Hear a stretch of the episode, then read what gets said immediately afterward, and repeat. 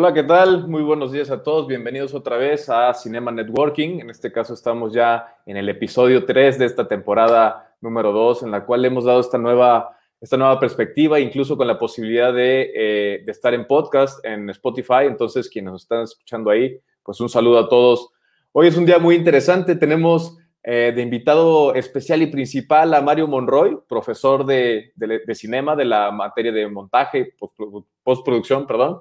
Y eh, Mario ha decidido traer a un invitado especial también, que en este caso es Diego Orozco. Les voy a comentar rapidísimamente, rapidísimamente la, la semblanza.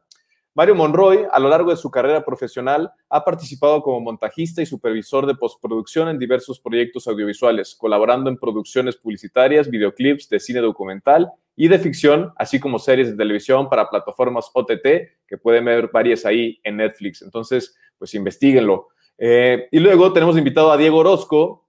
Él es licenciado en cine y televisión.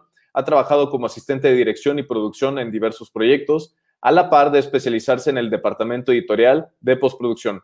Su más reciente colaboración en Selena, la serie que está en Netflix, eh, fue como asistente de edición y postproducción del 2020, ahora a inicios de este 2021. Entonces, pues, les damos la bienvenida a Mario y a Diego. Hola, ¿qué tal? Buenos días, bienvenidos. ¿Cómo están? ¿Qué tal? ¿Cómo va la vida? Súper bien, muchísimas gracias, muy contentos de que estén aquí con nosotros compartiendo con los estudiantes de cinema, con la comunidad de estudiantes de cinema que tenemos eh, ahorita que se están conectando y obviamente también con todas las personas que nos puedan estar viendo a través de Facebook Live y posteriormente escuchándonos en podcast eh, de Spotify, de iTunes y todos estos donde andamos por ahí navegando. Pues Mario, estamos en tus manos. ¿Qué nos cuentas? ¡Qué miedo! pues eh, en realidad el que nos va a contar eh, el día de hoy eh, va a ser Diego, que nos, va a compartir pues su experiencia, nos va a compartir información súper, súper interesante e importante para todos, porque la, figura de, del, perfil laboral de Diego es fundamental para que todo fluya y es, es el, el, maestro de ceremonias cuando estamos en el proceso de montaje. Eh, nos, nos, prepara y nos, eh, nos ayuda a que todo sea un proceso sutil, fluido y, y alegre y armónico. Entonces, bueno, eh, te doy la bienvenida, Diego. Muchísimas gracias por estar acá, por aceptar la invitación y pues por esta, estas ganas de compartir a todos eh, los miembros de la comunidad de cinema. ¿Cómo estás? Bien, bien, hombre, pues muchas, muchas gracias. Yo, yo emocionado y muy, muy contento de estar por acá.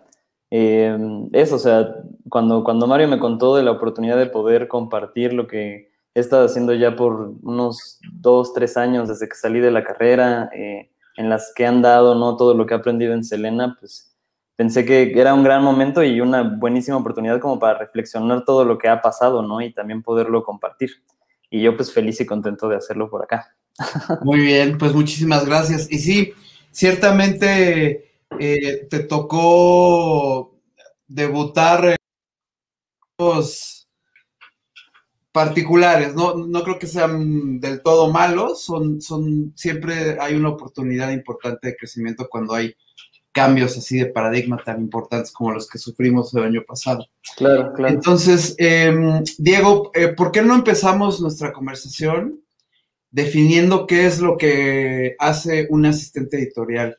¿Cuál es el perfil profesional que envuelve las actividades del asistente editorial? Buenísimo, buenísimo. Pues básicamente un asistente editorial es, digamos, un puente entre el departamento de producción y el departamento de postproducción, en específico el departamento editorial. Eh, pasa que cuando en una producción se obtienen imágenes y sonidos día a día en rodaje, eh, esos imágenes, esas imágenes y sonidos tienen que llegar al departamento de edición para que los editores se pongan a, trabajar y entren, y entren, o pongan manos a la obra, ¿no? Un poco la labor del asistente editorial es acompañar, eh, hace poco eh, leía, ¿no? Como definiciones de asistente editorial también, y me gustó que, que, algunas definiciones incluían como la idea del chaperón, ¿no? Ese, ese que acompaña al, a las imágenes, al material durante todo su camino, desde que salen eh, de las cámaras y los micrófonos hasta que llegan a las mesas de edición, e incluso después, ¿no? una vez que em, tenemos cortes y, picture logs, este, ediciones finales, em, nosotros los asistentes nos encargamos de continuar la vida de esos materiales hasta, hasta que lleguen a otros departamentos, ¿no? Color, em, sonido, música, VFX. Y pues en, en realidad, o sea, como de forma muy, muy simple, de eso nos encargamos los asistentes editoriales. Muy bien. Pues yo, yo le, aumentaría a, esta analogía con el chaperón, pues eh, también son los padrinos, ¿no? Este, porque me parece muy interesante este acercamiento al puesto, porque, pues sí, efectivamente, eh, la responsabilidad que, recae sobre, sobre ustedes, sobre el asistente editorial, les asistentes editoriales, es, es importante, ¿no? Eh, de ustedes depende que, reitero, que sea armónico y que todo fluya y que el tiempo eh, efectivo de montaje pues sea justo para creación, ¿no? Y para desarrollo artístico y evitar y, se evita al máximo pues cualquier inconveniente técnico, ¿no? Eh, oye, Diego, cuéntanos qué, relevancia le, ves o, tiene en tu chamba eh, el, acercamiento con el guion, eh, la familiaridad que debes tener con la historia que se está contando. Yo creo que eso es, eso es buenísimo como de destacar en, un comienzo porque como que se piensa que en, la postproducción pues uno ya eh, se, desentiende un tanto del, del, guion, ¿no? Porque al final uno ya trabaja con, con lo que se rodó, ¿no? Pensamos que el guion es únicamente una herramienta de preproducción y que quizás solo nos sirve como para llegar al rodaje, ¿no?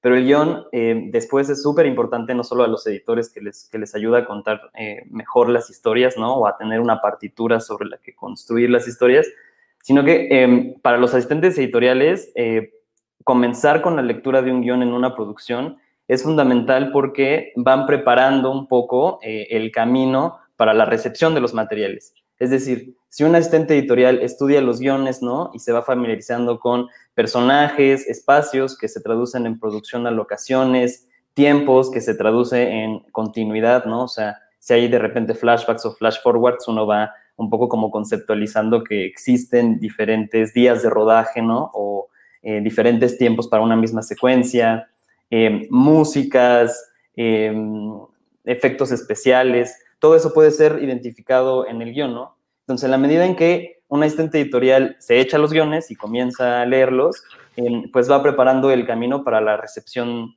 eh, de materiales. De forma como muy específica, eh, si, si, nosotros recibimos el material de una secuencia y, lo cotejamos contra guion, podemos darnos cuenta o no si el material está llegando completo, ¿no? Y eso es fundamental porque si se nos extravía una parte del material, eh, y luego los editores no cuentan con esas partes, pues estamos en problemas, ¿no? Eh, para eso un poco nos sirven los guiones. Son, son una guía, pero también un preparativo para poder eh, acompañar mejor al material. Claro, y, la verdad es que reflexionando eh, con base a lo que nos estás compartiendo, pues yo creo que pocas figuras del, del proceso de postproducción y particularmente del proceso editorial, pocas figuras tienen la visibilidad que tiene el asistente editorial en, el sentido global del material registrado, ¿no? Y pues esta visibilidad se traduce justamente en, generar una comunicación sólida, ¿no? Con, los editores, los montajistas que está, eh, a, los que está apoyando, a los que está, con los que colabora. Sí, sí, sí, un, poco como que eh, nos, nos echan la bolita de todos los departamentos y tenemos las miras de todos los departamentos Em, porque, por ejemplo, ahorita preguntan, ¿no? Que si, ¿qué pasa si se extravía el material, no? Si se extravía el material, digo, es una cadena de, problemas, ¿no? Y no, no, solo somos los responsables nosotros, eh, serán responsables eh, del script, el, los DITs en set, ¿no? Un digital, eh, aquellos que se encargan de transcodear o de, o de poder visibilizar mejor las imágenes en set. Pero, por ejemplo, si nosotros extraviamos una parte del material, ya sea porque no lo ingestamos en, los proyectos, eh, no los brincamos, eh, no llega a la mesa de edición, em, no, o sea, al pasar de un proyecto a otro no se termina de copiar, pues estamos en problemas al momento de que ese material se necesita, ¿no? Y que ahí vienen otras cosas y que ahora las, las comentaremos igual más adelante, pero si los asistentes editoriales no somos organizados, no llevamos una estructura de nuestro trabajo, no, no, lo, no lo entendemos, no lo estudiamos, no lo registramos, pues cuando se nos extravía algo y no sabemos dónde está y no tenemos las herramientas para ubicarlo, pues, o sea, es un caos, ¿no? Claro, sobre todo considerando el volumen de material en proyectos grandes, ¿no? De, series de televisión que, pues, eh, si, lo consideramos o si lo visualizamos de esta forma, pues son nueve o diez películas, ¿no? Eh, de, una hora de duración. Entonces, se vuelve eh, fundamental el rigor y la disciplina, justamente, ¿no? En, el control y en la gestión de esos monstruos, esas cantidades tan enormes. Ahora estabas hablando del, DIT, del Digital Imaging Technician, y, de, los transcoding y, de todo el proceso. ¿Por qué no nos cuentas mm. cómo es el camino desde que mm. se corta en cámara hasta que llega el material listo para montarse en los sistemas de edición no lineal? Buenísimo, buenísimo. Creo que igual eso puede ayudar un poco a que, a que entiendan eh, la emoción y el estrés que, que, recorremos de repente día a día los asistentes editoriales, porque vamos viendo cómo van saliendo las balas y nos preparamos para esquivarlas un poco. Para, exacto, para, hacer el pecho ahí de Superman. Exactamente. Eh, bueno, pues una vez que eh, la cámara y el sonido cortan, ¿no? Y se almacenan todas esas imágenes y sonidos en discos duros, unidades de almacenamiento, eh, esas, esas imágenes primero pasan por un, chequeo uh, uno a uno, ¿no? De, que todo el material que está llegando a unos discos duros y luego es enviado a otros departamentos, o sea, ya sea departamentos que van a guardar esa información o departamentos que van a recibir esos materiales para aplicarles una corrección de color, para comenzar a ser procesados para el departamento de sonido. Em, una vez que sucede eso, esos materiales llegan a nosotros, ¿no? Eh, lo que sucede generalmente entre que corta una cámara y nosotros recibimos el material es un proceso que se le conoce como transcoding, en particular eh, en, el material de imagen, ¿no? Todos los archivos originales de cámara, todos los archivos que son, que vienen en RAW, que vienen en crudo, necesitan de una compresión eh, para ser manipulados eh, mejor, ¿no? O sea, no puede llegar a un archivo original de cámara que pesa un montón a plataformas de edición que necesitan de una manipulación muy ágil, ¿no? En ese proceso, eh, los materiales eh, sufren de un transcode, ¿no? O sea, sufren de una compresión y muchas veces de una corrección de color, ¿no? En ese paso se aprovecha como para pintar o darle un look al material en crudo que sirva un poco también de referencia para los editores. Entonces, básicamente, o sea, eso pasa. Corta cámara, llega, llega el material a nosotros ya transcodeado y lo que nosotros hacemos un poco es eh, recibir el material original, bueno, dependiendo de las plataformas, ¿no?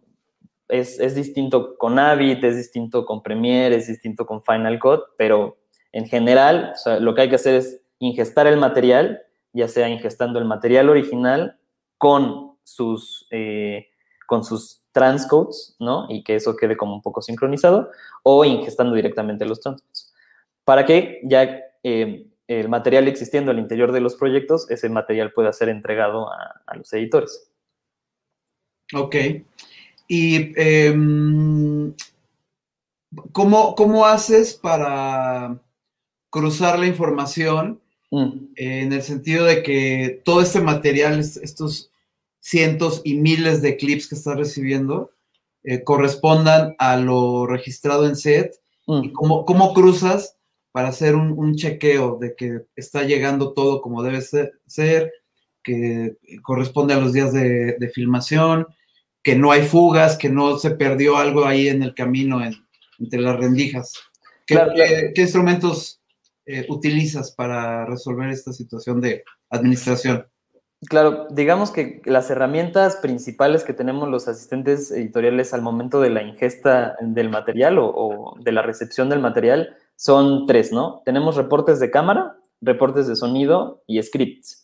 Eh, el reporte de cámara es un reporte técnico de todos los materiales que está procesando eh, la cámara, ¿no? Y que está entregando a las unidades de almacenamiento.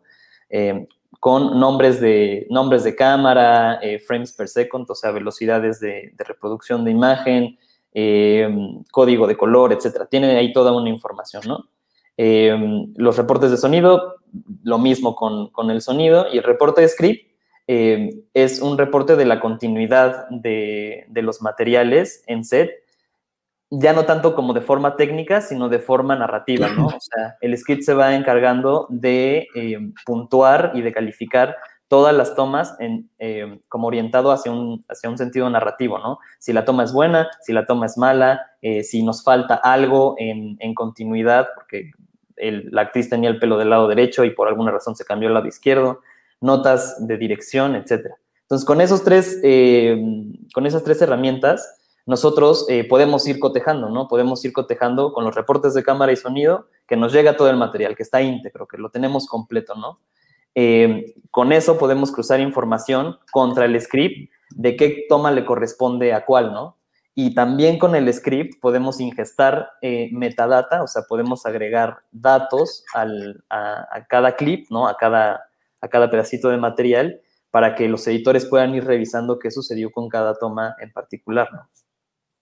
Perfecto, pues sí, es, fundamental el, eh, por un lado, esta cuestión técnica, ¿no? De, lo que eh, contiene, o sea, la información que contiene el reporte de cámara y de sonido, pero me gusta mucho esta separación que haces porque ciertamente los reportes de, guion, de, supervisión de guion de los script mm. supervisors, mm. pues también ayuda a, hacer este, este cotejo, pero es creativo, o sea, ya eh, desde ahí ya empieza eh, eh, lo que platicaba con, mis alumnos de, montaje. El, montaje no empieza cuando uno se sienta a operar, empieza inclusive desde la escritura de guion, pero ahí ya lo estamos viendo de una forma tangible, ¿no? Totalmente, totalmente, o sea, creo que muchas veces se nos escapa a, los, a, los, que de repente parecemos partes más técnicas del proceso cinematográfico, ¿no? O sea, incluso los asistentes de cámara, ¿no? Que, son unos geeks como pues, tendemos que ser los asistentes editoriales, ¿no? Para operar mejor los dispositivos, que todo el tiempo tenemos que aplicar eh, herramientas creativas, ¿no? Y que hay toda una imaginación, y hay todo un proceso como de, creatividad alrededor de eh, un montón de, de, procesos. En este caso el script, pues sí, o sea, el script nos ayuda a darle una estructura a, las secuencias, ¿no? Identificar los momentos buenos y los momentos malos, y esos ya son decisiones creativas, ¿no? Totalmente. y, es el vínculo, digamos, muchas veces por, la eh, agilidad que requiere tanto producción como postproducción, y el tiempo es, es breve generalmente, pues ese es nuestro enlace, ¿no? Entre lo que está pensando el director y lo que nosotros tenemos que ejecutar. Entonces, eh, sí, claro, hay que estar ahí muy, muy al pendiente.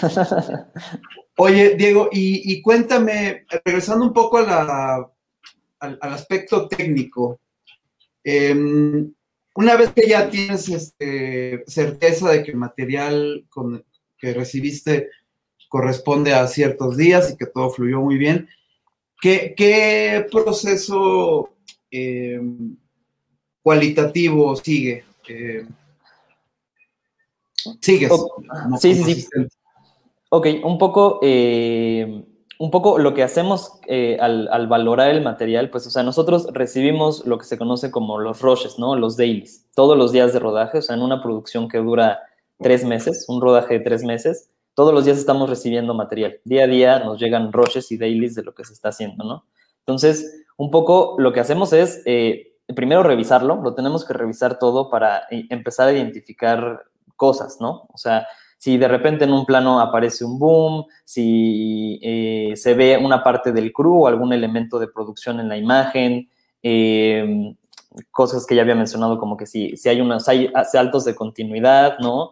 O de repente si hay un playback eh, de, un, de, un, actor, qué canción se está utilizando en, rodaje, etcétera. Lo estudiamos y empezamos a hacer notas eh, que nos van sirviendo un poco para solucionar después eh, problemas de producción, ¿no? A un, al departamento de efectos especiales le va a interesar, por supuesto que sí, saber qué tomas tiene un, pedacito de una cámara de los 2010 cuando la historia está eh, pasando en 1980, ¿no? Y cómo lo pueden borrar, ¿no? O si hay coches que de repente en un fondo eh, se nos meten, ¿no? O sea, se, cruzan. Y así con otros departamentos. Em, eso, esa es más o menos la, primera valoración que hacemos en, cuanto, digamos, como a la, factura de la imagen. La segunda valoración que hacemos es em, la, calificación del material eh, y, la, y cómo organizarlo. O sea, eh, todos, los, todos, los, todos los planos que, se, que, componen a una secuencia y que se registran día a día, por términos de, o sea, por producción, siempre se, se filman o se registran de distintas formas, ¿no? O sea, digamos que no siguen como la lógica del guion o la lógica lineal del guion, ¿no? Entonces, nosotros al recibir ese, ese material, lo que tenemos que hacer es valorarlo y empezarlo a acomodar de forma de, eh, que sea legible para los editores. Ese es el otro, el otro paso de los asistentes editoriales, preparar el material y hacerlo legible para que los editores puedan trabajar sobre él. Eso implica una valoración, ¿no? Eh, cómo, cómo, estructuras el, el material es, es, también una valoración al momento de eh, continuar, ¿no? Acompañando. Y un proceso creativo, si me permites. Eh, hay, que, hay, que, meterle mucha creatividad justamente para, para hacer un trazo de, de el, el, flujo de postproducción, que reitero con esta cuestión de la armonía, porque cualquier fricción que se tenga en el proceso, pues se, traduce en tiempo, ¿no? Y el tiempo es dinero. Entonces, eh, no podemos darnos ese lujo, ¿no? De, que se interrumpa el, flujo natural, armónico y preciso, ¿no? De, los procesos. Oye, ¿y cómo definirías en, una vez que hiciste esta calificación cualitativa, este, esta revisión y control de calidad del material. ¿Cómo definirías el proceso de logging?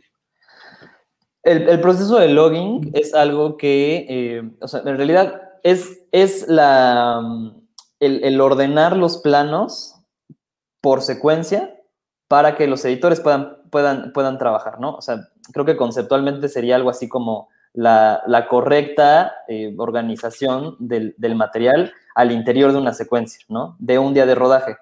Eh, es importante eso porque los editores, aunque tienen, aunque ven todo el material, bueno, y depende de, editores, ¿no? Conozco editores muy ágiles que eh, a, veces por tiempos van directamente hacia las buenas y ven si pueden trabajar únicamente con las marcadas por script como buenas y luego regresan a, a buscar otros materiales, otros editores van cortando todo el material y van seleccionando los momentos, etcétera, ¿no? Pero un poco eh, cuando nosotros logueamos el material, lo que hacemos es eh, estructurarlo de una forma que de una pasada rápida pueda ser eh, muy legible y comprensible. Lo que hacemos, o sea, una forma de loguear es comenzar de los planos más abiertos a los planos más cerrados de una secuencia para que entonces esto sea una pauta eh, de lectura, ¿no? Estoy buscando el plano más abierto de la secuencia, perfecto, me voy al inicio de, del timeline, ¿no? Estoy buscando el plano más cerrado, me voy al final. Y luego así con otros criterios, ¿no? Eh, siguen como el de continuidad, el, el, del eje, ¿no? Que es muy importante, que igual esas son cosas como mucho más específicas, pero básicamente es eso, o sea, organizar el material para una correcta lectura de, de una secuencia, ¿no? Claro, muy bien. Oye, y hablando de organización, eh, ¿cómo, ¿cómo, vas a, eh, supongo que llevas una bitácora o un documento en el cual vas haciendo un registro pues de, lo que contiene, eh, o sea, hacer cruzas la información de lo que ya recibiste, que contiene la historia, lo que estás por recibir, cuánto falta, cuándo se filmaría eh, y qué, utilidad te da este registro. Eh, esto, esto es un, esto que, mencionas es una, justo una tabla de la asistencia editorial, que es como un documento maestro, es, es nuestra matrix, ¿no? En donde nosotros contra un plan de producción eh, vamos marcando todos los días de rodaje y todas las secuencias que se van registrando por día de rodaje, ¿no?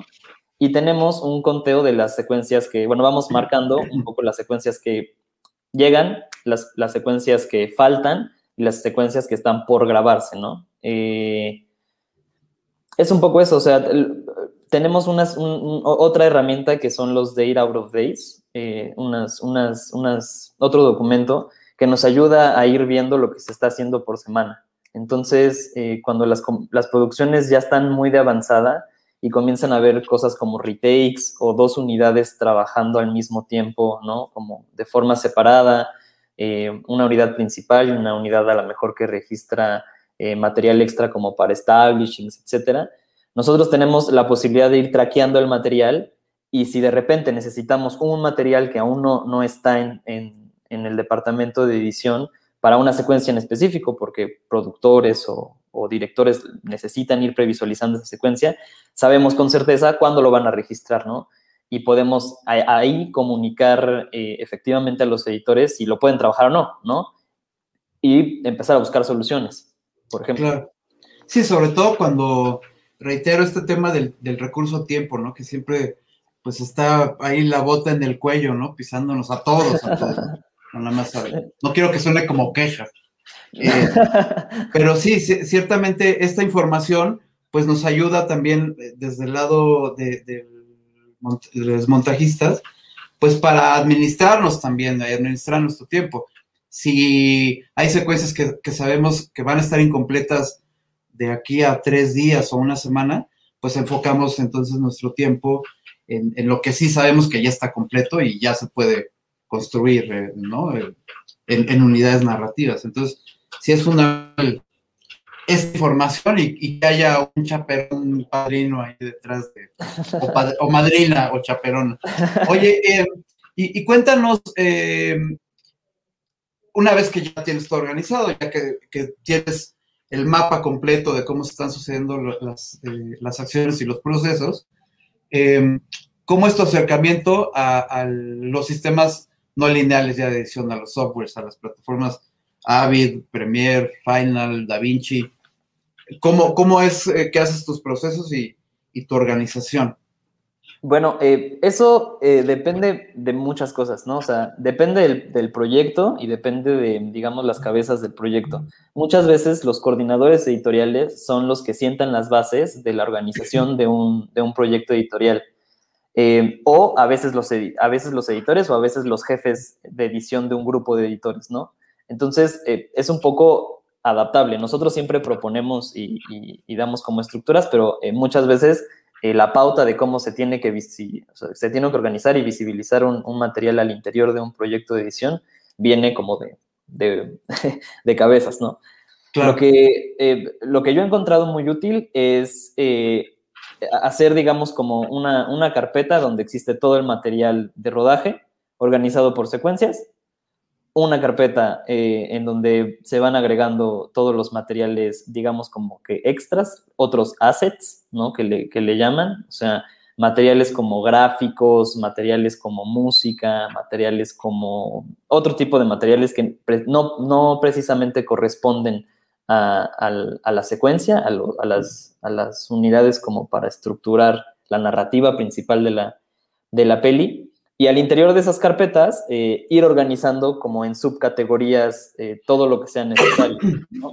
Una secuencia, o sea, la carpeta de una secuencia al interior de un día de rodaje debería de tener todo el video y todo el sonido de una, de una, de esa secuencia, ¿no? al interior de esa carpeta de video debería, debería, deberían existir dos carpetas, o tres o cuatro, dependiendo de las cámaras, ¿no? Cámara A, cámara B, cámara C, cámara D, ¿no? Eh, lo mismo con el sonido. Eh, si hay como un, o sea, sonido directo y si por alguna otra razón se, graban otro tipo de, sonidos, wild tracks o, ADRs de, forma inmediata. Y lo mismo sucede con eh, las otras carpetas, ¿no? O sea, un poco em, creo que independientemente de la estructura que uno u otro siga, lo importante es eh, ir haciendo como secciones, eh, de, secciones más grandes, ir haciendo como secciones más sencillas y que al, explorar ese universo, como que todo quede muy lógico y todo quede como muy, o sea, muy, muy reconocible, como, como, como si alguien que no conociera o no estuviera dentro del proyecto, al, entrar ahí, se pudiera ubicar con, con facilidad. Oye, y, esto que comentas me da pie para la siguiente pregunta que te quiero hacer, y es, eh, la, relación va con el equipo eh, editorial, con, el equipo de montajistas. Mm. Eh, ¿cómo, has visto en tu, en tu proceso, en tu carrera, eh, pues que se, desarrollan estos vínculos profesionales? Ya hablaremos de lo personal, pero em, ¿nos podrías platicar en este sentido esta relación de codependencia. ayer ayer lo, platicábamos con Mario y yo, de que decíamos que a veces somos, tenemos una relación amorosa y codependiente con, nuestros editores. Eh, ambivalente, ¿no? Muchas veces. Pero siempre creo que muy propositiva. Pues, eh, digamos que hasta ahora hemos dicho todo lo que se hace como en, en, la soledad o entre el equipo de los, de los, de los asistentes editoriales pero listo un proyecto con el material para pasar al editor, pues eh, llega eh, ese momento como muy importante de entablar una relación con, con, el editor. Al final, eh, no solo asistimos al departamento editorial como en este sentido que hemos hablado, ¿no? De, de acompañar todo el material, sino literalmente asistimos o ayudamos a los editores a que puedan cumplir su tarea de la mejor forma posible, ¿no? Y eso eh, requiere un montón de cosas, o sea, requiere que eh, estemos comunicados con ellos, requiere que entendamos sus procesos y sus metodologías de edición, em, requiere que entendamos también como su ritmo y sus estructuras de trabajo. O sea, no, no podemos, creo que los asistentes de edición, ser impositivos en, en cómo a nosotros nos funciona una cosa u otra, ¿no? Tenemos que estar como muy al pendiente de... Encontrar las necesidades y como esas áreas de oportunidad para que los editores, para que cada editor eh, logre hacer su chamba lo más rápido posible y, pues también como que, le funcionen, no solo como en, términos de, de, hacérsela fácil, ¿no? Sino de también quizás ayudarlo de formas creativas, ¿no? Muchas veces pasa que em, los editores tienen dudas sobre, sobre algún material, ¿no? O los editores eh, no están seguros de, alguna opción eh, de alguna solución editorial y nosotros quizás al como al ver el, panorama de lo que se está rodando, lo que está por llegar, lo que viene en otros guiones, lo que está pasando en, edición en otros capítulos, hablando de una serie, pues podemos ofrecer soluciones, ¿no? Y podemos estar como compartiendo información para que la chamba de los editores suceda lo mejor posible. Oye, y esta, esta gestión de información y de, de, de ofrecer eh, justamente una mirada fresca. De alguna forma ustedes son los primeros espectadores, ¿no? De, del mm. trabajo eh, ya eh, construido, ¿no? De ya, ya con, un orden.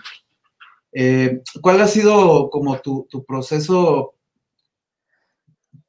profesional? O sea, ¿en qué te ha enriquecido esta mm. vinculación tan estrecha y, y estas actividades de pues, un poco de curaduría y de, justamente de, aportar una visión fresca.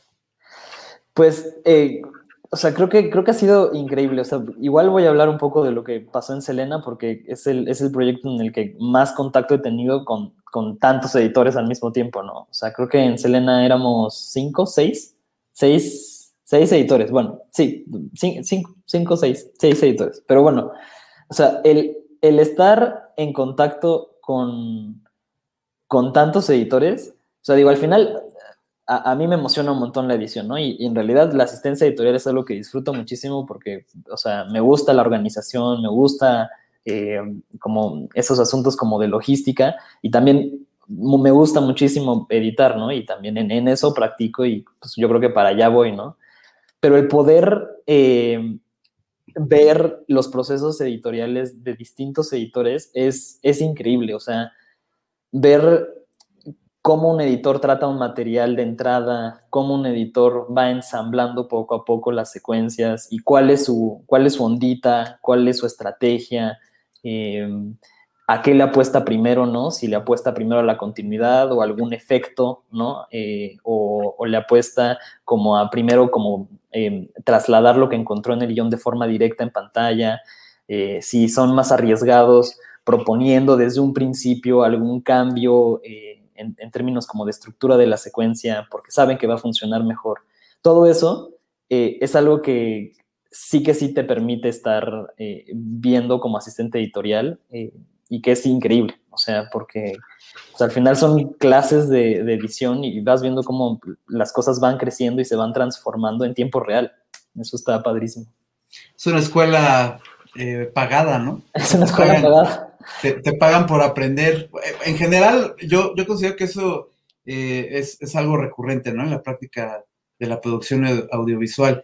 Cada proyecto es diferente y cada proyecto, si, si, si estás atento, eh, sales enriquecido, sales robustecido con conocimiento, ¿no? Entonces, eh, me parece muy interesante que, que pues tengas este, esta asimilación de procesos y de personalidades inclusive, ¿no? De, cada eh, montajista y cómo eso se vierte en el material y se ve en el resultado final, ¿no? Sí, uno, uno pensaría que no, pero, o sea, yo creo que te das cuenta tarde que temprano que, pues, o sea, sí, sí, eh, la personalidad de, cada artista, porque yo creo que montajistas, fotógrafos, eh, diseñadores de producción, productores son, o sea, son en cierto sentido artífices, ¿no? En todo sentido, Diego. bueno, bueno, yo, yo para abrir ahí el debate, ¿no? Y que los que no les, les parezca, pues que se lo comiencen a creer, ¿no? Eh, o sea, los artífices de, de cada departamento tienen maneras muy particulares de aproximarse a la, producción cinematográfica y a la realización, ¿no? Entonces, eh, por supuesto que sí se imprime eh, esa huella personal de cada uno y que, o sea, el, carácter termina eh, de alguna forma vertido en, nuestras, en nuestras obras, ¿no? Así es. Sí. Que eso es, eso es lo interesante. que, pues sí, se va un pedacito de, de, cada uno de nosotros, ¿no? Es decir, eh, hablando de la creatividad y de esta eh, estructuración de los procesos y de, del apoyo eh, desde asistencia, pues también eso se ve reflejado en el producto terminado. Entonces, van partes de ti, van partes mm. del equipo editorial, de, todo el, equipo de los departamentos de post, en, lo que termina ahí en el recuadrito, ¿no?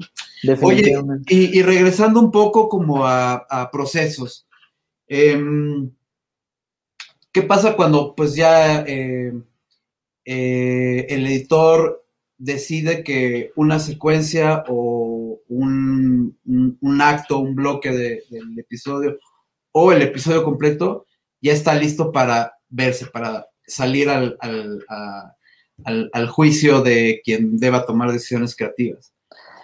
Bueno, ese es, uno, de los grandes momentos, porque todo el, todo el proceso que, se ha hecho hasta ahora, pues comienza a dar, a dar frutos, ¿no?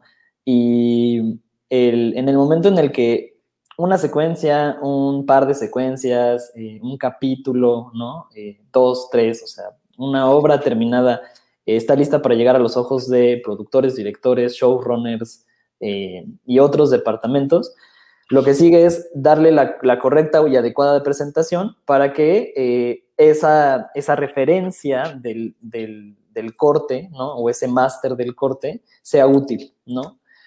Es, o sea, igual es algo medio técnico, pero sirve como para mencionarlo. Son tres los elementos que siempre integramos al momento de presentar un, un corte a otros departamentos, ¿no? Y es una pizarra, es decir, la información de lo que se va a ver, ¿no? El programa, el capítulo, la fecha, su duración, eh, eh, la producción a la que pertenece, etcétera. Un timecode, que es muy importante, un código de tiempo eh, que nos ayuda a identificar un momento de sincronía y también que sirve de referencia para luego un diálogo posterior que pueden tener otros departamentos, ¿no? O sea, en vez de estar diciendo el plano en donde guiña, o en vez de estar preguntando, el, El DS de la DESA, ¿no? El DS de la DESA, no, hombre, pues ahí está el, el, timecode 0103 tal, tal, tal, eh, ¿no? O los planos que están aledaños a ese timecode, ¿no? Y eh, un pop, ¿no? Un, sonido y una imagen eh, que nos marcan, en, o sea, en sincronía, tanto en imagen como en sonido, que hay, hay un punto de coincidencia. Ok. Oye, y volviendo, o sea, estamos yendo y viniendo de, la personal y profesional. Mm. Em, regresando a un, aspecto un poquito más eh, personal, pero de tu desarrollo como, profesionista. Em, ¿Cómo, ¿Cómo se ha enriquecido tu, perfil y, tu conocimiento a partir de, ensamblar o de prearmar eh, escenas? Cuéntanos un poco, compártenos cuál ha sido tu experiencia en ese, sentido. pues eh, algo que puede pasar con, los editores y que a veces es un requisito, o sea, hay veces que viene como en tu contrato desde un principio, es que eh, los editores pueden pedir en algún momento que se prearmen secuencias, ¿no? Es decir, que se hagan maquetas de secuencias eh, de forma muy rápida, de forma eh, como que casi casi nada más le haga legible al, editor lo que está sucediendo en una secuencia para que ellos la puedan retrabajar, ¿no? Eh, y bueno, pasó que ahora en Selena hicimos algunos prearmados, ¿no? Y, y, tuvimos la oportunidad de estar tocando directamente el material, o sea, empezarlo a ensamblar. Y pues es, es, es increíble poderlo hacer porque eh, hasta que no tienes eh, una secuencia registrada a dos cámaras, donde se corren acciones más de cinco veces, y a veces, ¿no? Si, si bien nos va. Idealmente tendría que ser un poco menos, ¿no? Pero hasta cinco veces se corren acciones, ¿no? Y entonces tienes que se van multiplicando los mismos momentos una y otra vez en distintos valores de plano y te enfrentas a, unirlos, no te das cuenta de la chambota que es sostener la continuidad y darle tono, ritmo y emoción a una secuencia. Sí, las, probabilidades son astronómicas, eh, ¿no? O sea, ¿para dónde ver cómo hacer? Eso sí, todavía, o sea, no sé si hay una guía, ¿no? Creo que es una cosa que va, o sea, es, práctica y es irlo viendo y entendiendo como quien juega rompecabezas todos los días. Pero eso, o sea, creo que de, poder prearmar, eh, o sea, me acuerdo los primeros prearmados que hacía en, Selena, o sea, eran una calamidad, o sea, eran o sea, calamidades astronómicas. Yo decía como, bueno, pues esto, veo cómo el personaje se mueve de la puerta a la cocina y que los editores hagan su magia, ¿no? Conforme vas avanzando, vas entendiendo, ¿no? Cómo, o sea, hasta, hasta de qué forma se puede hacer una buena maqueta, ¿no? O sea, cómo, presentar mejor una secuencia en términos como de su estructura y su lectura para que los editores luego la puedan retrabajar y le puedan dar un ritmo propio, un tono, etcétera, ¿no? O intercambiando tomas. Claro. Muy bien, pues está muy, muy, muy interesante este, esta posibilidad de enriquecimiento y que no, no restringe la práctica del perfil de asistencia, a cuestiones operativas, ¿no? O sea, hay una apertura importante pues para crecimiento, ¿no? Para desarrollo eh, artístico, intelectual, hay campo para la reflexión, inclusive el aprendizaje, ¿no? Oye, y bueno, ya, ya mandaste tus copias de trabajo a el, Consejo de Plumas Blancas que tienen que aprobar o, o no este, los capítulos tenemos el pulgar arriba de Nerón, se cierra. Eh, cuéntanos qué es un picture lock y qué sigue después de que eh, está aprobado por los dioses del Olimpo. Pues una vez que nos dan el visto bueno y le ponemos un candado a los, eh, a los cortes, lo que sigue es preparar, digamos como que hacemos un proceso inverso, ¿no? Si llegaron todas las partes sueltas y nosotros las organizamos y las presentamos eh, eh, de forma estructurada un editor para que lograra un, corte final, lo que hay que hacer es tomar ese corte final y luego devolverlo en sus partes a todos los departamentos, ¿no? Entonces, eh, no solo al, hacer un picture lock, que es, un, es, es, es la imagen cerrada, no es el, la imagen que tiene un candado, ¿no? O sea, el, corte intocable, la última decisión editorial. Inamovible, ¿no? Ya es... inamovible. en piedra. piedra registrada y tallada. Exacto, eh, entre comillas. sí, ahorita explicamos un poco por qué ya es, es, un decir, ¿no? Pero bueno, eh, eso, esa copia de trabajo tiene que, o ese picture log tiene que llegar a todos los departamentos. Sonido, eh, o sea, la casa de, sonido que se va a encargar del sonido directo, ¿no? De, de, postproducirlo y del diseño sonoro. Músicos, aquellos que van a componer la música, ¿no? Y supervisores musicales aquellos que se van a encargar de seleccionar la música eh, para determinados momentos, eh, color, ¿no? El departamento de color, quien se va a encargar de la corrección final, online, quien se va a encargar de la masterización de la imagen en sus mejores formatos posibles, eh, VFX, ¿no? Todos, entonces les tenemos que hacer llegar ese picture log a todos y eh, los materiales que cada uno necesita. El, departamento de color va a necesitar que le enviemos eh, una, el, corte en crudo, ¿no? O sea, que, le, devolvamos uno a uno los planos que componen a la imagen, ¿no? el, departamento de sonido va a necesitar solo la banda sonora, pero que contenga absolutamente todos los canales que fueron registrados en set, ¿no? El departamento de VFX únicamente quizás va a necesitar eh, los planos que, se van eh, a, a, los que se les va a aplicar un determinado efecto, y ni siquiera los planos, ¿no? Los cuadros, porque ellos se van a dedicar a trabajar en cuadros. Eh, y así, un poco sucede eso. Oye, ¿y, qué posibles eh, problemas detectas eh, en, todo este flujo y, tantas personas involucradas? De pronto se vuelve pues un ejército invisible, ¿no? Si, bien eh, los montajistas nos quejamos mucho de, de pasar inadvertidos, pero bueno, detrás de nosotros también hay un chorro de personas que súper talentosas súper comprometidas que pues luego no, la gente no repara, ¿no? Los ciudadanos civiles no, conocen muy bien su trabajo. Entonces, eh, ¿tú qué, problemas eh, eh, puedes detectar y cómo los solucionas?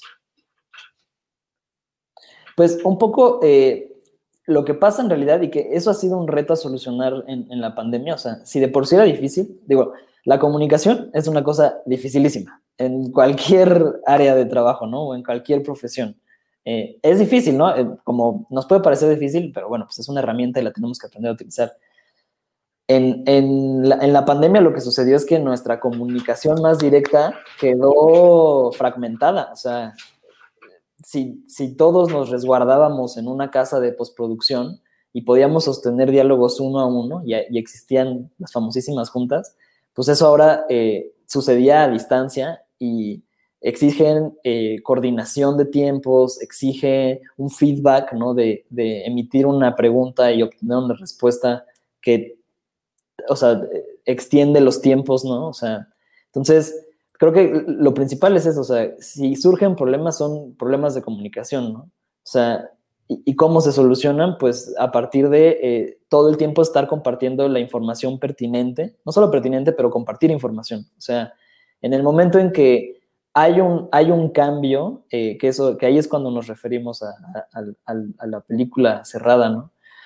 Pasa muchas veces que por cuestiones legales, por cuestiones de, como insospechadas que se, que se pasan así, el, el picture lock se, se, abre, ¿no? Entonces tenemos que hacer pequeños cambios de un plano, de un momento musical, de eh, derechos que no se tenían para una u otra cosa, ¿no? De borrar logos, etc. Eh, en ese momento, cuando sucede un cambio, hay que comunicarlo. Y hay que comunicarlo a todos los departamentos y estar pendientes de sus respuestas, ¿no? O sea, eh, no se ve como de entrada si el cambio de un cuadro a otro va a afectar al departamento de sonido o va a afectar al departamento de VFX o a color. Entonces, creo que un poco es eso. O sea, solucionar esa, ese compartir información. Para que reine la armonía, la paz y el amor, ¿no? sí. Oye, Diego, cuéntanos eh, cómo, cómo, es el, acercamiento o cuál es la dinámica particular de, eh, los asistentes editoriales en proyectos de documental. Porque, bueno, si bien sabemos que la eh, la parte de, la aportación de la edición a este tipo de, ejecuciones, pues es fundamental, ¿no? Es casi una reescritura total. Em, ¿qué, papel juega en este caso el asistente editorial en estos proyectos? Bueno, la principal diferencia entre, un, entre una asistencia editorial de ficción y de documental, ¿no? Eh, como para poner ahí esas categorías muy, o sea, como muy polares, eh, es que en, la ficción tú tienes una pauta y una guía de, lo que tienes que estar estructurando, ¿no? O sea, sabes eh, a qué momento corresponde una secuencia y sabes qué va primero y qué va después. En el documental muchas veces se tiene la oportunidad de reestructurar de entrada los materiales y de hecho eso se busca. Entonces, la chamba de un asistente editorial ahí, pues eh, es la de organizar el material y comenzar de alguna forma ya a seleccionar los momentos que son pertinentes para, para presentárselos al editor. Dependiendo de los editores, hay, hay editores que, que te piden eh, ver todo el material, hay editores que te dicen, no, o sea, seleccioname los momentos por temáticas, ¿no? Y entonces, eh, o, o buscando determinada cosa. Entonces, creo que es eso, o sea, al momento de estructurar los proyectos en un documental, uno ya se va poniendo a clasificar más como de forma creativa lo que puede ser útil o no a, un editor. Y sí, es, es, que reitero que justo en esta, en, en, esta valoración, en esta estructuración y, en esta precalificación hay un proceso creativo, ¿no? Mm, mm.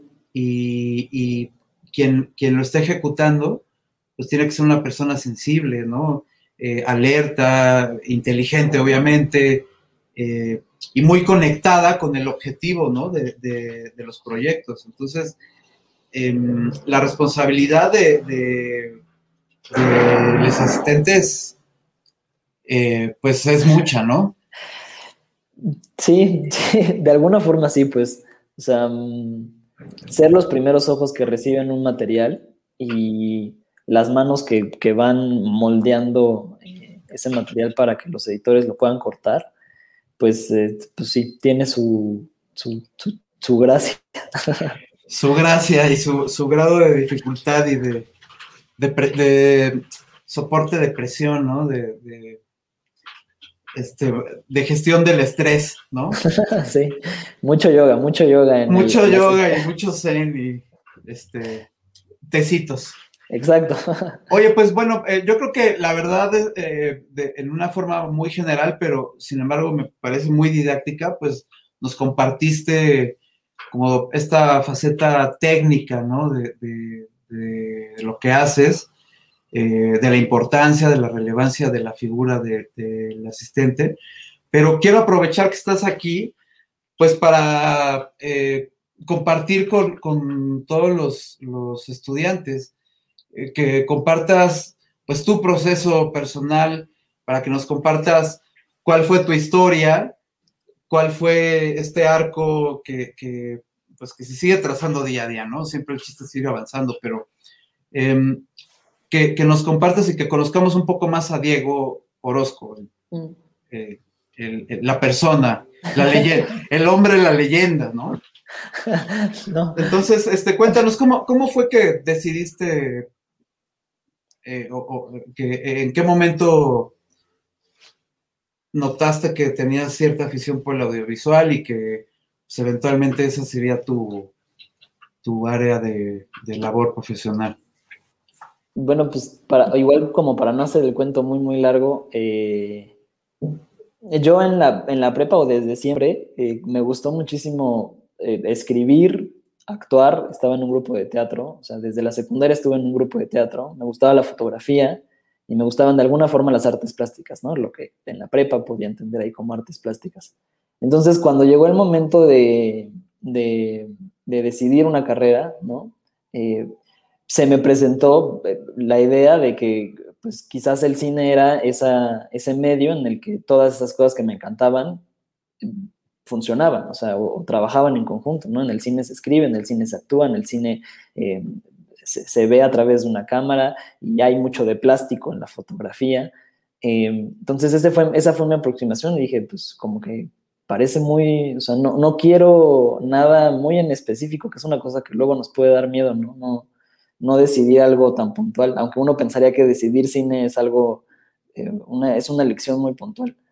Em, y así fue como decidí estudiar cine, ¿no? O sea, un poco seducido por esas, esas cositas. Conforme pasó la carrera, eh, tuve la oportunidad de, dirigir, de, fotografiar, me gustaba muchísimo, me gusta todavía mucho la foto, eh, me gusta mucho la dirección, me gusta escribir, o sea, lo sigo haciendo como de forma más independiente, pero lo que no conocía y que había hecho muy poco era la, edición. Eh, en la carrera tuve la oportunidad también de, de editar y editar, y pues avanzando, o sea, afortunadamente mi educación me permitía cubrir eh, un poco de forma integral todos esos puestos, ¿no? O sea, la idea de, Jorge Volado, mi director de carrera entonces en centro, era permitirnos conocer a profundidad, o bueno, sí, a profundidad en, realidad, cada uno de los puestos del cine, ¿no? Un poco para decidir y un poco para, para saber en qué nos sentíamos más cómodos o qué nos seducía más. Eso también resultó un gran aprendizaje porque en la medida en que tú conoces de otros departamentos en el cine, puedes dialogar con ellos mejor. O sea, si tú sabes cuál es la chamba, la verdadera chamba de un diseñador de producción y por qué se preocupa eh, por una paleta de colores, cuál es el diálogo que tiene con un fotógrafo, entonces eh, te puedes hacer las preguntas correctas, ¿no? A, ese tipo de, a esos departamentos. Em, terminando la carrera, lo que pasó fue que em, pude trabajar con una, con una maestra mía, una productora, eh, y estuve trabajando eh, con ella en, una casa de producción, desarrollando diferentes contenidos, series, películas, eh, cortos, y era como, digamos, como su asistente de dirección. A la par empecé a trabajar en producción y a la par también empecé a trabajar en, en, edición. Tuve la oportunidad de estar como en esas, en esas tres áreas.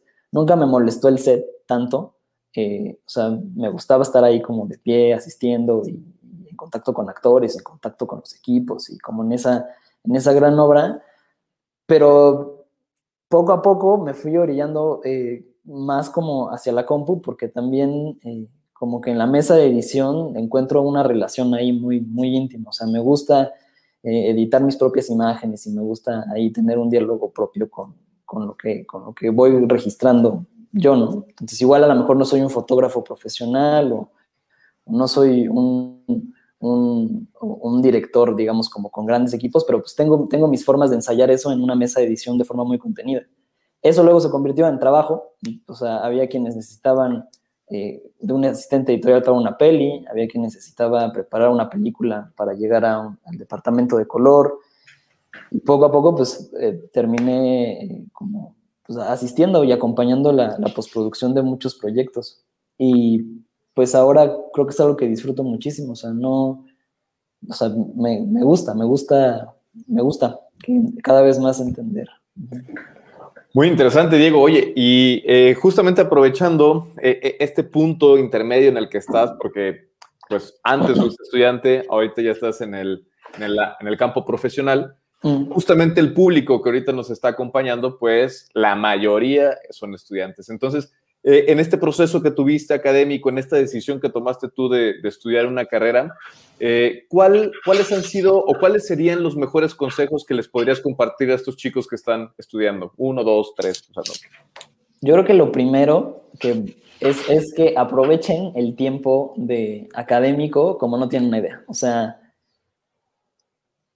uno no lo va, creo que, bueno, yo lo valoraba, pero hoy lo valoraría tres veces más. Pero el tiempo que tienes en la carrera para hacerlos cortos como tú quieres, para entablar conversaciones con futuros fotógrafos, futuros postproductores, futuros eh, productores y tener ese como ambiente de aprendizaje al interior de la, de la academia es oro puro. O sea, y eso también es tiempo para ver películas, tiempo para eh, entablar un diálogo y una comunicación errónea de las películas, para filosofar, para proponer ideas, para experimentar. Todo eso es, a mí me parece que, o sea, tiene que ser aprovechado, porque una vez que sales, llegan otras cosas, ¿no? O sea, la vida te va orillando a otras cosas y pues uno tiene que responder a eso, pero es como un periodo de gracia muy bonito el, el, de, la, de, la, academia, el de la escuela, porque, o sea, es, es tiempo para ti, o sea, es tiempo para, para construir tu educación y para formarte de forma íntegra, o sea, sí, para formarte. Claro, oye, súper bien, muchas gracias. ¿Y cuál, cuál consideras que ha sido el peor consejo que te han dado?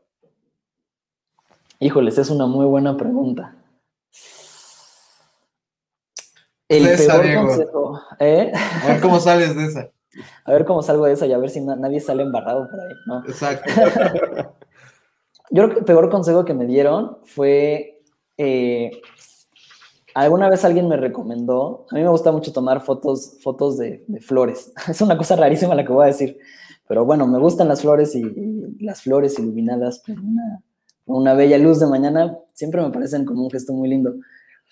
Y alguien una vez me sugirió que en vez de... Eh, no iba por ahí, pero bueno, alguien una vez me sugirió que en vez de escribir o en vez de dedicarme a escribir, porque a lo mejor como que soy más en de esa onda experimental, me pusiera a, grabar florecitas y a cortarlas y a pegarlas, ¿no? O sea, que siguiera como en esa onda de grabar florecitas y a cortarlas y a pegarlas y que ahí hiciera mis cortitos de, florecitas.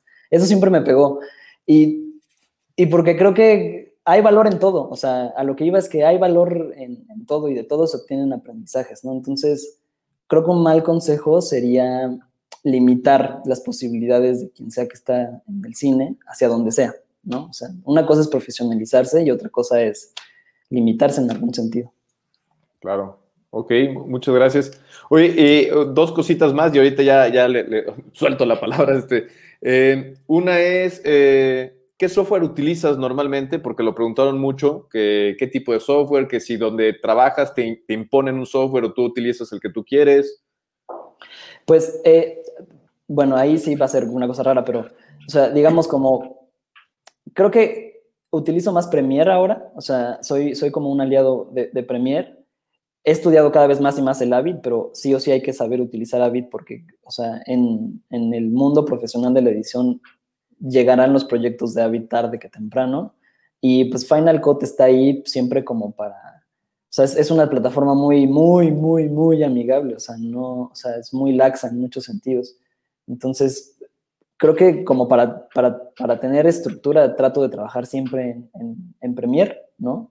Y quizás sería como, o sea, lo que sugeriría si a alguien le gusta la edición, que comenzara a picarle mucho al Premiere, para después entrarle buenísimo al Avid y, y pues el final pues lo tendría que, que capotear bien ahí. Perfecto, bien, bien. Y una pregunta, que fue una pregunta que te hice justamente cuando nos conocimos o cuando recién te conectaste y empezamos a platicar, que anda por ahí. ¿Qué edad tienes, Diego? Tengo 26 años, recién cumplidos. ¿En qué? ¿Cuándo? El 6 de febrero, soy acuariano. Perfecto. ahí, ahí, resolviste otra duda que andaba por ahí. Exacto. ¿Qué signo eres? Ya. Sí, sí, no sé por qué traen ese rollo, pero. Se rompió la quiniela. Así es. Oye, pues muy bien. Gracias. Este, no sé si, si, si quieres preguntar algo tú, este, eh, Mario, y, y, ahorita voy sacando preguntas de las que van poniendo los, los estudiantes. Pues sí, en lo que este, te seleccionas hay un par de greatest hits. Eh, eh, Diego, a mí me, me, me interesa mucho eh, como expandir un poco la, la visión del, del, momento actual, ¿no? De la coyuntura en la que estamos.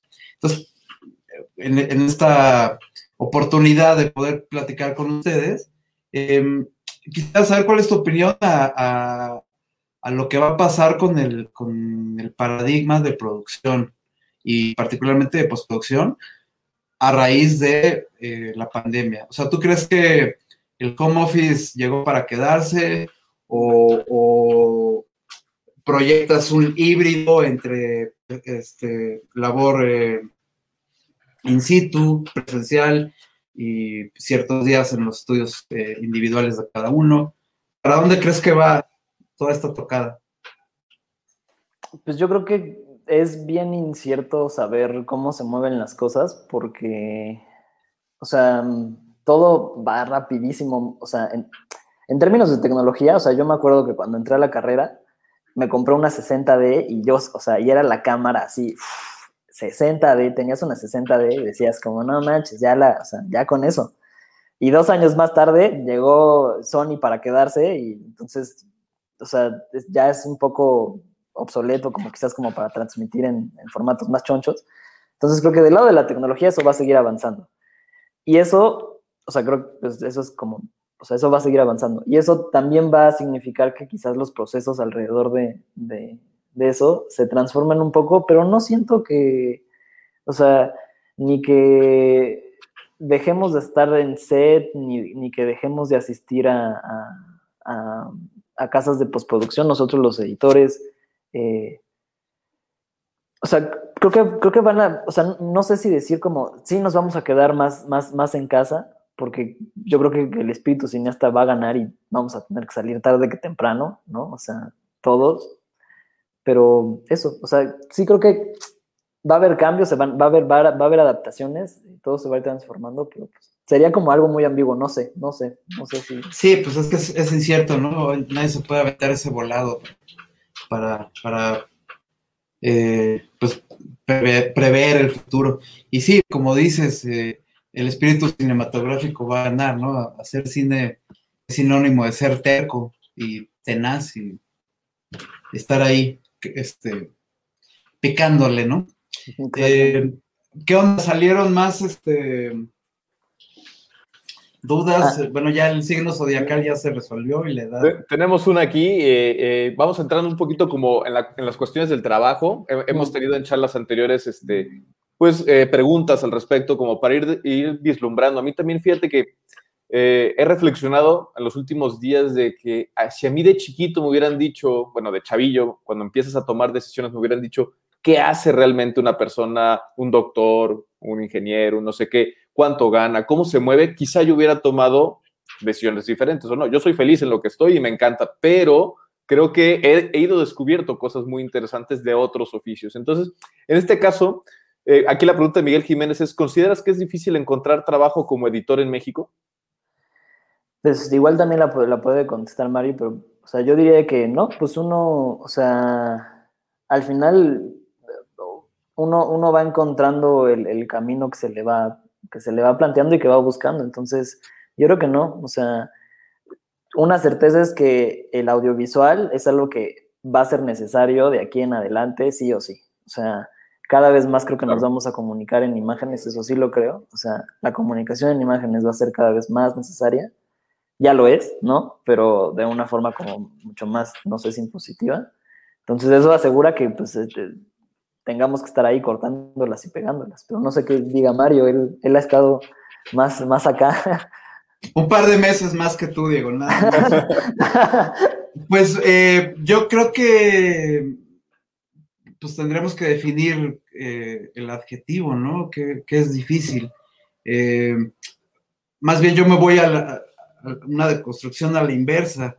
Fácil no es, o sea, sencillo no es, el trabajo no te va a caer del cielo. Eh, como cualquier eh, chamba, cualquier oficio, pues eh, el grado de especialización, el, grado de, continua educación, de, de, crecimiento, de desarrollo que tú le metas a tu perfil profesional, pues va a hacer que tengas mayor oportunidades, que, vayas ganando relevancia en relación al, promedio del, mercado laboral. Em, y coincido con, Diego, eh, hoy más que nunca nos comunicamos con, imagen audiovisual, ¿no? Y eso significa que vamos a requerir de más manos que estén detrás de, la ejecución de, estos productos. Entonces, pues eh, nada más eh, acotando lo que decía Diego hace rato, para cerrar este, esta reflexión es em, pues que aprovechen esta oportunidad que tienen los que están estudiando ahora, pues de ejecutar y de echar a volar la cabeza y de hacer. Se aprende haciendo y en la medida que ustedes aprovechen este tiempo y aprovechen a sus, eh, a sus eh, maestros, a sus profesores, aprovechen a sus eh, colegas estudiantes, pues van a salir mucho más eh, robustecidos de la carrera y con, ya de, o sea, de entrada ahí, pues ya es un escaloncito arriba. Y ya la vinculación profesional, pues también depende de la actitud que cada uno tenga, ¿no? Claro, por supuesto. Sí, e, es súper importante justamente lo que dices, ir construyéndose eh, dentro de, de, todas las posibilidades de profesionales y del oficio y destacar. Al final de cuentas, de eso se trata, de qué ofreces tú, como, como nos contaba Richie en, en, el networking pasado de guion, qué aportas tú a este proyecto, es lo que va a hacer que tú pues, te vayas abriendo camino hacia un lado o hacia otro. Súper, muchas gracias. Eh, una pregunta que, que, seguramente siempre es la pregunta incómoda y es incluso hasta por contrato, yo creo que es eh, imposible hablar de eso, pero si pudiéramos manejarnos en un rango, hay una preguntilla ahí de más o menos cuánto gana alguien del equipo editorial en, una serie como Senela, Selena, pero, o sea, si no es posible, pues hablemos quizá de un rango de alguien Nobel que acaba de entrar a un proyecto como Selena y de alguien con mucha experiencia, más o menos en, qué se podría estar moviendo. Si es posible. ¿no? Ah, más Diego, ahorita vengo. es que sí, creo que no sé si sea Sí, es un tema sensible. Eh, claro. Creo que, o sea, algo, o sea, una forma buena de contestar eso, porque creo que esa pregunta viene de, ¿se puede vivir de la, de la asistencia editorial o se puede vivir de la, claro, del editor? Bien bajado, bien bajado ese valor. Yo creo que sí, o sea, definitivamente, o sea, lo que hay que entender es que los, los proyectos siempre son distintos y las chambas siempre son distintas. Y más en el cine y para todos los departamentos, o sea, te puede caer una serie y entonces puedes estar, eh, o sea, puedes vivir de ello hasta por, por un año, por tal, ¿no? Y luego puedes tener cortos y a lo mejor ganas un poco menos, etcétera, pero, o sea, es posible, o sea, digo, él nos en pie aquí, Mario y yo, creo que contentos, digo, también Eduardo, o sea, creo que contentos, eh, como motivados y como muy despiertos a lo, que, a lo que viene, a lo que estamos haciendo. Entonces, yo creo que sí, es posible vivir de, de esto. Genial, genial, muchísimas gracias. Este, ¿Tú quieres bajar el balón también, Mario? ¿O ya nos, quedamos pues, con la jugada de.? No, ya, ya, ya la chilena se la aventó Diego, yo la verdad. Slow clap. Pues, sí, sí, o sea, ciertamente eh, es eso. Si, si, tú eres un gran eh, fotógrafo, si tú eres un gran guionista, si tú eres un gran director, obviamente, un gran productor, o, bueno, en este caso, un gran montajista comprometido, que eres garantía para este, la gente que te invita a colaborar, no solo por cuestión de disciplina, de rigor y de compromiso, sino también por la aportación eh, que, le vas a, dar y el, enriquecimiento que, eh, y, el, el, impacto que va a tener el producto por tu participación, pues eso tiene que haber una remuneración directa. O sea, si tú eres bueno, pues tienes que cobrar como los buenos, ¿no? Hay que pedírselo también. Totalmente. Oye, y Diego, y eh, aquí hay una pregunta, pero más o menos la voy a llevar por otro lado. ¿Cuál ha sido o cuál fue el, error o la complicación más grande que tuviste en tu chamba y que tuviste que resolverla sí o sí y, por lo visto la resolviste bien y aquí sigues? no sabemos, no sabemos nada, no sé, si las, sí las solucionamos bien creo que, híjoles, tratamos de no, de no regarla, porque si la riegas, está durísimo. si la riegas, se desbarata todo un sistema. Sí, son miles de dólares de por medio, ¿eh? Son miles de dólares. Sin exagerar. Sí, eso sí. Eh, no sé, o sea, es que ha habido, ha habido, creo que grandes incidentes no tuvimos, no tuvimos en, en Selena. Eh, o, puedo decir que grandes incidentes no he tenido en otra chamba, pero, o sea, no sé si lo que puedo ahí reflexionar y compartir de dificultades que se presentan y cómo afrontarlas es, pues uno siempre tiene que comunicar y decir cuando la riega. O sea, si a uno se le fue, ¿eh? se le fue, se le fue. Y uno, o sea, eh, uno tiene que aceptarlo y, comérsela, o sea, o sea, decir como, pues sí, o sea, la, la regué, porque si uno empieza a encubrir o empieza con otro tipo de juegos, ya no estás ni trabajando con la verdad y estás haciendo más grande el problema. Entonces, la mejor solución a un problema es decirlo cuanto antes y, que se solucione. Para Mario, por favor. Eh, yo creo que para enriquecer esa, esa, reflexión, también hay que considerar que uno nunca sabe quién está viendo, ¿no? Entonces, eh, errar es humanos, todo el mundo nos vamos a equivocar. O sea, que no se equivoca es porque miente. Eh, en algún momento nos vamos a equivocar. Entonces, el cómo afrontemos nuestros errores habla mucho de nosotros mismos. Y, si justamente tenemos una buena comunicación y una madurez emocional y una entereza eh, personal para aceptar cuando hay, hay un error y comunicar inmediatamente, pues también hay que considerar que somos parte de un equipo, ¿no? Y entonces, eso, para bien o para mal, pues hace que siempre haya alguien que pueda estar cachándote, ¿no? Somos eh, parte de un, engranaje, ¿no? De la maquinaria. Entonces, eh, a lo que me refiero con que nunca sabes quién está viendo, si tú sales bien librado de esa dificultad, mostrando carácter, entereza, buena, buen manejo de crisis, eso per se es una forma bastante importante de hacerte de una chamba futuro, ¿no? Porque, ok, a ver, este, yo quiero este chavo, o a este editor o editora, que se le vino la noche y si estuvo muy mal ahí la pifia, a lo mejor no fue de él, pero la resolvió. ¿Cómo la resolvió y cómo afrontó el problema? Pues es bueno, tiene buena actitud, sabe perfecto lo que hace, eh, es un geek de la tecnología, sabe contar historias, es sensible y tiene eh, buen, buen manejo de crisis, pues yo lo quiero conmigo en mi equipo, ¿no? Entonces eso siempre, siempre, pues dar lo mejor de nosotros mismos en cualquier eh, proyecto nos va a ayudar, no, no nos lo garantiza, pero nos ayuda a tener visibilidad con la gente importante que toma decisiones y que arma equipos. Totalmente, totalmente. Esas son, creo que ahí hay dos, dos eh, consejos fundamentales que nos acaba de compartir Mario, que una es justamente la de ser responsables del trabajo que estamos haciendo y de comunicar, que también, perdón, lo, también lo dijo Diego, de comunicar cuando algo, cuando cometemos un error, porque puede ser que en este momento lo ocultamos, lo metemos bajo el tapete, se va, pero en algún momento va a salir. Y, y, y si sale un mes después va a ser mucho más caro resolverlo que resolverlo en ese momento cuando tú sabes que pues se cometió, ya sea el foco, ya sea el eje, ya sea la continuidad, continuidad, cualquier cosa. Entonces, una, la responsabilidad y comunicarlo, mejor resolverlo en ese momento.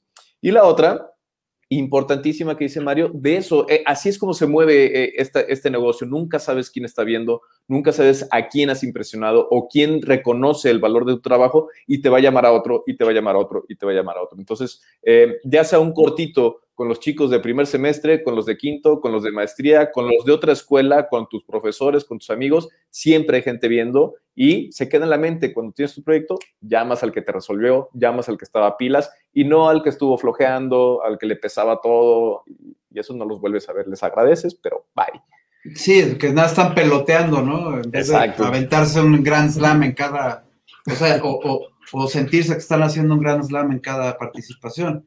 Y, eso eh, se vibra, o sea, eso no, se puede ocultar. Es como, ¿cómo va el dicho ese de que el, amor y la riqueza no se pueden ocultar? Pues la actitud tampoco, la actitud de éxito y de, hambre de, crecimiento, eso salta a la vista, ¿no? Y por a la inversa también, pues la actitud ahí medio mediocre, eh, tibia, pues eso, eso no, es nada, nada atractivo. Entonces, échenle ahí una pensada para cómo se comportan en, su relación ahora académica y en sus chambas, ¿no? Claro, claro. Oye, Diego, y, entrando ya por, por, otro lado, tú que justamente comentaste esto de que como, como asistente editorial conoces la forma de trabajar de, de seis, cinco, diez editores diferentes. En este caso, pues conoces sus secretos también. ¿Cómo trabaja Mario Monroy? No, hombre. ¿Qué nos puedes decir de Mario Monroy? Los, dejo solos para que no, se cohiba Diego. no, creo que Mario es, es muy, muy prolijo. O sea, hay, hay algo que, me encanta. O sea, hay una cosa que me encantaba, que es que cuando estábamos todos juntos en el departamento de, de postproducción, antes del COVID, eh, oíamos mucho que Mario pasaba una y otra y otra y otra vez sobre un corte. Entonces, pero era, o sea, era una insistencia, o sea, yo decía, bueno, ¿es, ¿es posible ajustar tanto? Yo creo que sí, o sea, yo creo que, eh, digo, entre muchas cosas, ¿no? Y ahorita nomás por, mencionar algo, pero creo que es, es, esa como minucia que creo que me, ahí me, me identifico mucho como, como en, en, esas, en ese sentido con Mario, ¿no? Porque cuando yo comenzaba a editar, eh, era algo que me, me, preocupaba mucho, como que estuviera el corte donde lo quería, o sea, y que no se me moviera, que fuera capaz de manipular a tal grado el material que me permitiera ajustarlo con precisión. Y creo que eso es, no sé si sea un secreto, si sea una, ahí es una para distraernos de Mario. Pues mira, yo, yo confirmo porque yo he visto a Mario como editor desde otro punto de vista y he visto cómo edita su curso. Ha hecho un curso en el cual con mucha minuciosidad ha diseñado qué es lo que van a ver los chicos de sexto y de maestría y la verdad es que estoy encantado con el trabajo que está haciendo porque es muy minucioso, definitivamente, Mario. Muchísimas gracias. Felicidades por eso. No, pues a ustedes, ¿a dónde les mando los Tonayan? entonces, Oye, y, de los de los capítulos de, de, Selena, que es como el proyecto más reciente que, que, tienes, y que yo creo que muchos ya hemos visto, y los alumnos que están tomando clases contigo que no, ya la, no la hayan visto, bueno, terrible, terrible eh, falta de, atención y, de, y de, interés en lo que están haciendo.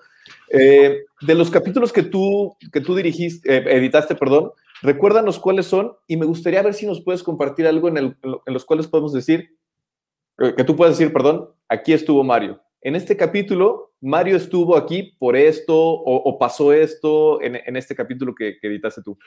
Híjole, creo que voy a necesitar aquí eh, ayuda de Diego. No me acuerdo bien del, número de episodio. Yo también me lo estoy eh, preguntando. porque en eh, la primera es el 2, ¿no? El de Dame un beso. Sí. Y luego, en orden secuencial, entonces me tocaría el 6. Sí. Ah, o sea, matemáticamente te tocaba un capítulo y luego otro. Es que íbamos escalonados, o sea, el, que hacía el 1, luego hacía el 5, el que hacía el 2, el 6, el 3, 7 y así. Eh, no, no, quisiera mentir, estoy seguro que en la primera temporada hice el 2. Sí. Y en la segunda, eh, creo que hice el 1, ¿no, Diego? el primero, el, primero, y el... Y el, el, penúltimo, ¿no? Porque el último lo hizo Karen. El, el quinto, el, el, el quinto. El quinto. Bueno, si no, ahí en los créditos, ahí pueden. Este, dice My Love y dame un beso. exacto. De la primera y de la segunda, no, no sé cómo le, vayan a nombrar los episodios. Eh, y respondiendo a dónde pueden ver mi chamba, pues eh, me viene por las características y por la naturaleza del proyecto, al ser musical y al vender o al, compartir la historia de una cantante tan, tan famosa, con tanto prestigio, pues eh, había mucha atención en, el tema de los conciertos, ¿no? Y en, las ejecuciones en vivo. Y, y, la verdad, eh, fue muy divertido, fue mucho trabajo, fueron horas y horas y horas de, como dice Dios, estar dando pasadas, pasadas, pasadas. Pero me siento muy orgulloso de lo que logramos con, con con los montajes musicales. Em, entonces, bueno, échenle un ojo allá a los montajes musicales de, mis episodios, a los montajes, em, a los montajes cruzados, que también pues, muchas de las eh, ejecuciones surgieron desde el cuarto de, montaje y pues, bueno, pasaron ahí un proceso de filtraje y, nos compraron muchas ideas, no, no mías todas, obviamente hay un equipo ahí este, por Lens que, que hizo notablemente bien su trabajo. Em, y en la segunda temporada hay una secuencia que honestamente yo creo que es de lo... E, e, es en, en, cuestión de impacto, eh, de las secuencias que más han tenido manipulación eh, eh, a partir de mi, de mi ejecución. El guion estaba de una forma, el tono actoral estaba bastante claro, eh, el, trazo escénico, o sea, todo estaba bastante cuadrado, cuadrado en el buen sentido, estaba bastante amarrado. Claro. Pero de pronto hubo un cambio de directriz por parte de los productores de Estados Unidos. Querían matizar a un personaje para que no pareciera más rudo o para que la lectura del espectador no fuera pues, la de un villano, ¿no? Eh, Estoy hablando particularmente del padre de, Selena. Entonces hubo una reconfiguración ahí eh, notable y ahí es cuando se habla esta cosa de la magia del montaje, pues sí, puedes cambiar el sentido, cambiar la percepción y la lectura a partir de eh, cómo montas una secuencia. Entonces, eh, ¿Cuándo es, eh, ¿en qué episodio es, la boda, Diego? Ah, ya, cálmense, por favor. No podemos decirlo, no podemos decirlo. bueno, pero es el 5, puede ser, ¿no? O es el, uno antes, uno antes, creo. Bueno, es que eh, para que presten atención en la segunda temporada que ya menos estrena, en, la, en la, hay una escena ahí de, de, alto grado dramático con la familia y que tiene que ver con la boda de Selena. Pues, ah, bueno, sí. Ahí échenle un ojo y y luego, ya en cortito en las clases les platico por qué. Qué, interesante que, una escena que fue eh, rodada, como la, que mencionabas, muy bien, muy cuadrada, o sea, muy bien estructurada y todo, eh, que en edición te haya llegado una indicación de arriba de, oye, ¿sabes qué? Manipula lo que hay para que este personaje se vea más o menos de esta forma. Y, qué chambota súper difícil, porque prácticamente tú tienes que reinventar lo que ahí existe, ¿no? Pues sí, calibrar, eh, el, calibrar el tono actoral, que eso, eh, lo, que les compartía esta semana a, los chicos de, sexto, pues es, eh, podemos hacer muchas cosas, pero el tono actoral, pues sí es un tope muchas veces, o sea, no nos podemos inventar actuaciones, pero ahí sí fue cirugía profunda de estar retomando momentitos que no correspondían a, esa parte de la, narración y pues darle sentido y hacer que, se conjuntaran pues para, para lograr eso, ¿no? Que se matizara ese tono y creo que quedaron muy, muy contentos y pues salieron bien las cosas. Genial, genial. Muy bien, pues algo con lo que quieran cerrar, Diego, Mario, para, para ir terminando esta charla tan interesante con, con, con, un puesto tan poco conocido como el asistente editorial, con todas las responsabilidades que tiene y que ahora cada vez más se va necesitando personajes con estas características, porque las series, pues, gracias a que las consumimos en, masivamente y a que hay ya estos canales de streaming que le están apostando a la producción original o a la producción o a comprar producciones eh, en los países, es que se está desarrollando tanto esta industria y que hay muchas posibilidades ahí. Entonces, importantísimo para los chicos, no solamente podemos ser montajistas, director, fotógrafos, sino hay un montón de, puestos súper necesarios para que esta maquinaria y estos engranes, como mencionaban, funcionen. Entonces, ¿alguna conclusión, Diego, que, nos puedas compartir para cerrar? Pues eh, nada, o sea, hay que, yo creo mucho que hay que estudiarle, hay que estudiarle en la medida de lo posible. O sea, no, no, nunca abandonar ver pelis, ver pelis de antes, porque ya saben muy poco. Ver pelis de antes. No, o sea, pues pelis, pelis clásicas. Pelis en blanco y negro. En forma, que forman parte de la historia del cine. Eso, eso también, o sea, ayuda porque ayuda. Forma. Genial. Oye, Mario, y perdón, Voy a, voy a, ya me estaba despidiendo, pero encontré una preguntita aquí súper interesante justamente de lo que estábamos hablando y lo que tú mencionaste, de ese cambio de matiz que hiciste del personaje, ¿lo lograste gracias a que había suficiente material o con tomas muy juntas? Bueno, no sé a qué se refiere exactamente, pero ¿cómo, lo lograste? mira, eh, sí, sí, la cobertura de la escena, el blocking fue bastante eh, bien ejecutado. Entonces, eso pues, te da posibilidades, te da material. Reitero, no, no, somos magos, tampoco podemos inventarnos planos que no existen. Em, entonces, a partir de, una, de un blocking, una cobertura bastante bien ejecutada, eh, y que ciertamente también hubo una dirección actoral, a, pesar de que no en el tono que finalmente nos pidieron, no en el camino que finalmente solicitó el cliente, eh, pues ofrecía matices y eso habla también de, del trabajo del director, no es nada más gritar acción y ya. Eh, eh, entonces, bueno, eh, eso, ahí el crédito es de, la directora, ¿no? Puso muy bien su cámara, dirigió muy bien a sus actores, hizo sus trazos muy bien y me dio, me dio materia prima pues, para, para poder jugar, ¿no? Y, salirme un poquito del, pues sí, de la línea original, ¿no? Genial, súper. Pues muy bien, eh, una conclusión, Mario, ya para, para despedirnos y cerrar. Pues eh, agradecerle mucho a Diego eh, su generosidad, este, su frescura, su, lo considero, aparte de colega, pues es un gran amigo, es un, tipazo. me la paso muy bien con él trabajando, pues por, porque las cosas fluyen, porque es muy serio, muy, muy profesional pero aparte, pues bueno, el, aspecto personal es importante, pues si convives con alguien durante seis, ocho meses y, nos vemos más que a nuestras propias familias, pues el entorno tiene que ser armonioso, ¿no? Este, y me interesaba mucho poder eh, eh, contar con la participación de Diego para que eh, pues los chavos, los chicos, los estudiantes vean en él un referente de algo muy, muy próximo, ¿no? Es decir, pues tiene 26, salió hace muy poquito de la carrera.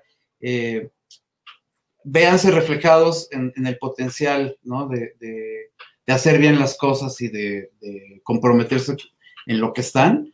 Y pues para muestra está el botón toluqueño. es cierto, es cierto. Viva la provincia. eso, eso. Muy bien. Bueno, pues nada, muchísimas gracias a todas las personas que nos acompañaron, a los estudiantes, eh, gente que se encontró en Facebook eh, esta charla y se quedó con nosotros ahorita hasta el final, y, las personas que nos están escuchando en podcast, pues bueno, nada. Muchísimas gracias, Diego Orozco, Mario Monroy, por esta charla. Eh, seguramente nos volveremos a, ver por aquí, Diego. Ojalá nos puedas acompañar más adelante en otras charlas o incluso, pues también ya en, en algunas clases o algunos talleres que podamos impartir. Pues estaría padrísimo. Mario, como siempre, mil gracias por todo, por, compartirnos tu tiempo, tus clases, tu conocimiento y también dedicarte a poder conseguir estos invitados, que no es, el, no es el último, es el primero, pero todavía tenemos más planeados contigo y de muy, muy buen nivel también. ¿Sale? Muchas gracias. Muchísimas gracias, gracias a todos. Gracias, gracias. Gracias, cuídense. Bye bye.